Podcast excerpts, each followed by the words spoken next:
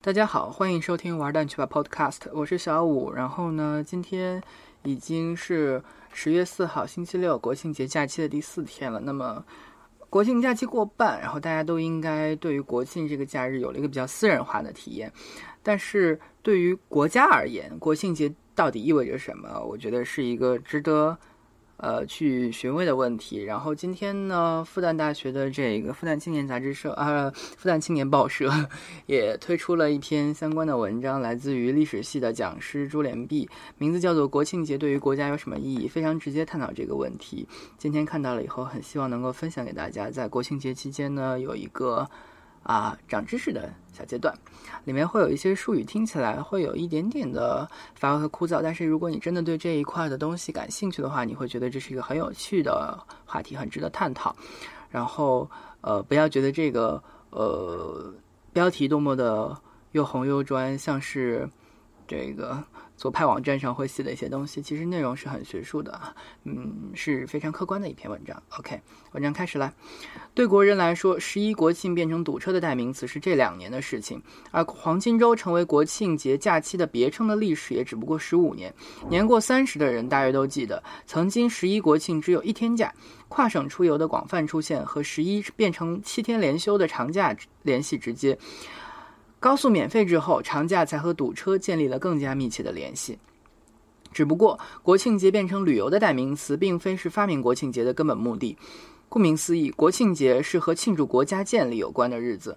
通过国庆节，特定的政治实体确定了一套有关于自我生成的历史叙事。这套叙事赋予特定日期以纪念意义，让国庆节有了作为节日和假日的正当性来源。所以，创设国庆节涉及到的每一个国家对自身形成的历史的解说，涉及选择哪一个历史事件所在的哪一天作为国庆节的正日。众所周知的法国国庆节选在了巴士攻占巴士底狱的七月十四日。并非那么理所当然。十九世纪七十年代晚期，经历了国内不同政治派别的角力之后，七月十四日才被确定为，才被法兰西第三共和国的政府确定为了法国的国庆节。各派争论的原因在于法兰西为。建立共和国所经历的革命和重大事件太多，各方自有偏好和解读，要选出各派均接受的日子并不容易。设立国庆节这样的政治符号，也成为了推动本国民众的民族主义、爱国主义和国家归属感的工具。而这种工具还有一个很重要的特点，就是这天人们可以带薪休假。最早创立国庆节的西方政治家的理由是要赋予人们充分的时间参与有关的庆祝活动，感受国家发展的伟大成就，由此才能实现这种工具的作用。如此一来，原本只有在宗教圣日（所谓的 holiday） 休假的人们，可以在政治性节日 （holiday） 休假。某一个过去毫不起眼的日子，可能因为和国家需要纪念的历史事件重叠或者是相关。而成为民众日历上显眼的一天，成为他们告别工作、参与庆祝活动的一天。节日的现代转向，因此和国庆节的设立联系在了一起。除了宗教、节令、立法方面的原因，与国家特性相关的历史事件也成为了人们放假和庆祝的理由。十九世纪晚期到二十世纪早期，不少英语国家的国庆活动包括花车巡游、仪仗队表演，以吸引民众的参与。街头成为剧场，呈现了有关建国的特定场景或者国家的伟大与光荣。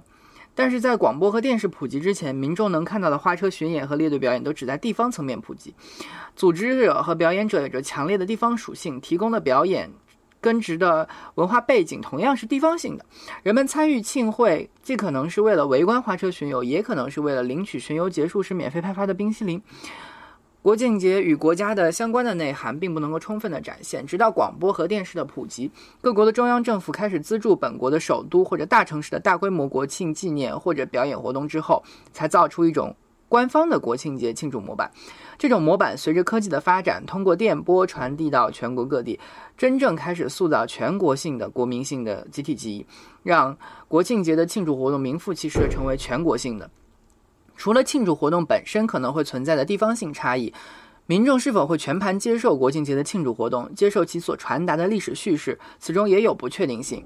既然多了一天假期，民众有可能选择参与地方上的庆祝活动，可能会围坐在家里收看首都的庆典，也有可能选择外出旅行。由于某些国家的国庆节和租房合同常见的到期日重叠。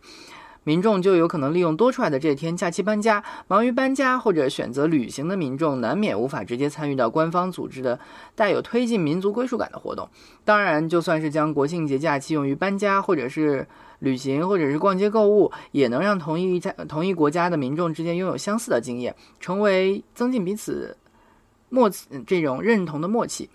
除了出于现实的需要，选择不同的方式来度过国庆节的假期，社会内不同的群体也有可能把国庆节变成表达诉求的渠道。比如，一九二四到一九四七年间，加拿大的华侨将该国的国庆日变成了自己的纪念日。以铭记1923年加国政府颁布的新移民条例，该条例大大限制了华人进入该国工作、经商、游历、定居和学习。所有在华的在家的华人都要到移民局去注册，简述个人经历，令华侨深感羞愤。在条例通过之前，华侨已经通过官方渠道与加国政府沟通，但是收效甚微。条例通过之后，也试图与加国政府争讼，亦毫无成效。为了唤醒侨众支持智齿。团结奋发并改变现状，生活在不列颠哥哥伦比亚省维多利亚市的侨商建议将国家国的国庆日更名为侨耻纪念日，通过组织演讲、集会、悬挂横幅等方式致耻。选择这一天具有偶然性，因为家国国庆日刚好是新条例生效的日子。主办方也同时呼吁华侨抵制家国地方上的国庆活动，借以显眼地表达自身的诉求，而非刻意地规避所在国的国庆日。可见，国庆节的叙事既可以由所在的国官方或者是民众书写，啊，这个普通侨民也有着自己的创造。官方的设定和民众的参与，均表现出了国庆节作为推动民众归属感的工具具有的复杂性和可变性。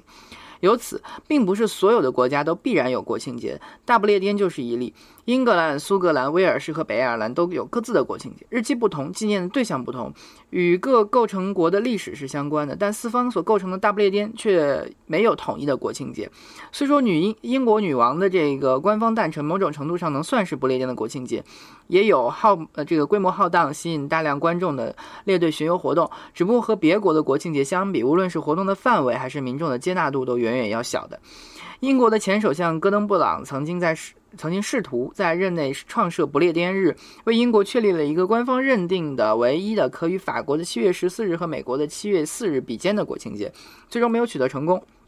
甚至成为了别人抨击他的口实，理由是布朗作为一个历史系的毕业生，不应该出于创造统一的不列颠认同的目的，杜撰出无法被不同地区民众接纳的、也没有历史根基的国庆节。所以，国庆节本身的存在也不是理所当然的，受限于各国的历史。国庆节它本身的历史并不长，相比之下，将国庆节作为学术研究的历史更短。虽然从二十世纪初就有就有对各国的国庆节的源流考。国庆节中占据街道和广场的表演及巡游活动，也是人类学和社会学剖析内在的权力关系、人群的心理体验等问题的素材。而真正将国庆节作为一个核心研究议题，了解与之相关的认同如何建立、功能如何发挥，并且具有范式性色彩的解释，在英语学术界的历史大约三十年。更晚近的研究不再把国庆节看成是铁板一块的、理所当然的推动认识认同的存在，而是关注不同的阶层和地区的参与者的实践，从日常。常生活中反复出现的、几乎无意识的民众实践里，透析着